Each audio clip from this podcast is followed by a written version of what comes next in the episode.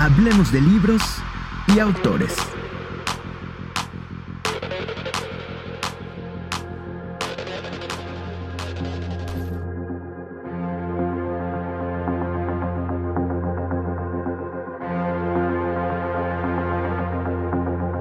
Dios y la rebeldía. Crecí con un padre tan fuerte y tan imponente. Vaya, ¿qué niño no ve a su papá como un ser todopoderoso? Que solo tuve dos opciones en la vida. Aceptar y seguir con sus reglas al pie de la letra o rebelarme. Escogí rebelarme. Uno de mis primeros actos conscientes de rebeldía fue no ir a la misa de los domingos con el resto de la familia. Lo sé, suena como un incidente minúsculo, pero para mí de niño y en un México mayoritariamente católico, fue un verdadero desafío. Mucho más tarde en la vida, mi padre y yo hicimos las paces, y lo recuerdo cambiado y amoroso. Luego vendrían otros actos similares. Me rebelé en la escuela primaria y secundaria contra los sacerdotes católicos que nos pegaban en las manos y en las nalgas como castigo. El propio encargado de la disciplina era uno de los religiosos con quien nos teníamos que confesar todos los viernes. A él que nos golpeaba por mínimas infracciones y nos atemorizaba levantando frente a nuestra cara una suela de zapato, yo debía confesarle todos mis pecados. Me resistí.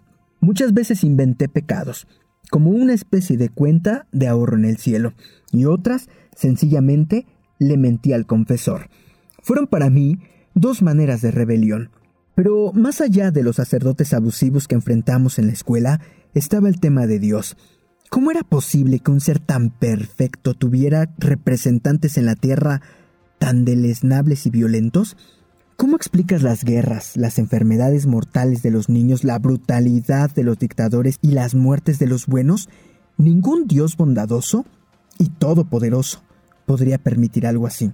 De niño, le tuve que rezar innumerables oraciones a un Dios lejano, inalcanzable y francamente imposible de comprobar. Las misas y los rezos colectivos eran para mí un ejercicio hipócrita, inútil y aburrido. Nadie me podía probar la existencia del cielo o del infierno y de ser un superior que todo lo dictaba o lo sugería.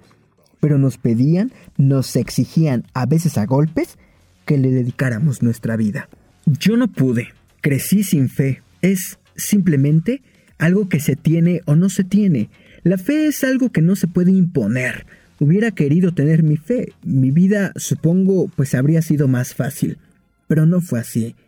No, las cosas no pasan por algo. Hay que darle sentido a la vida.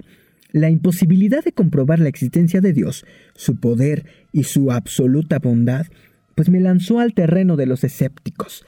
Aún de niño, me daba cuenta de que la religión, para mí, era un cuento bien contado. Me correspondía, por lo tanto, creerlo o no. Decidí no creerme el cuento. Respeto absolutamente a los que creen, siguen y promueven una religión. Es muy posible que ellos tengan la razón, pero en mi caso me convertí en un agnóstico incluso antes de conocer la palabra. Así, retando a mi padre, a los sacerdotes de mi escuela y al Dios que me trataban de imponer, no tuve más remedio que escoger una profesión basada en cuestionarlo todo, el periodismo. El periodismo, en el fondo, es una conducta frente a la vida. Te empuja a cuestionarlo todo.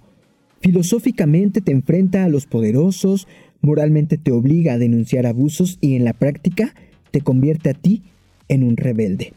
El periodista cotidianamente vive con el ¿por qué? en la boca.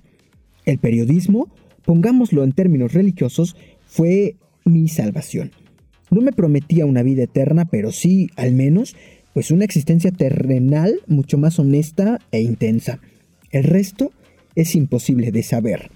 Desde niño aprendí que la rebeldía me acercaba más a la verdad y a la justicia que a la obediencia.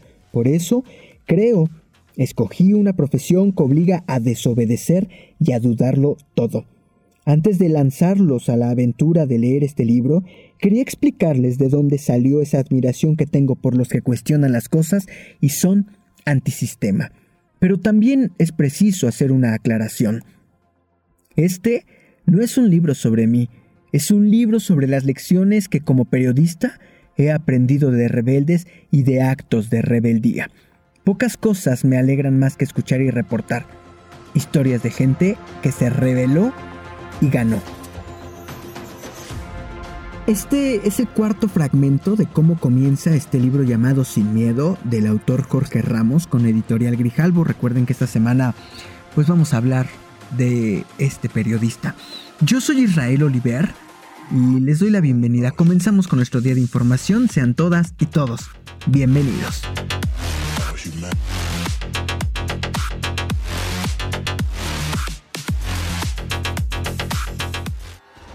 Comenzamos.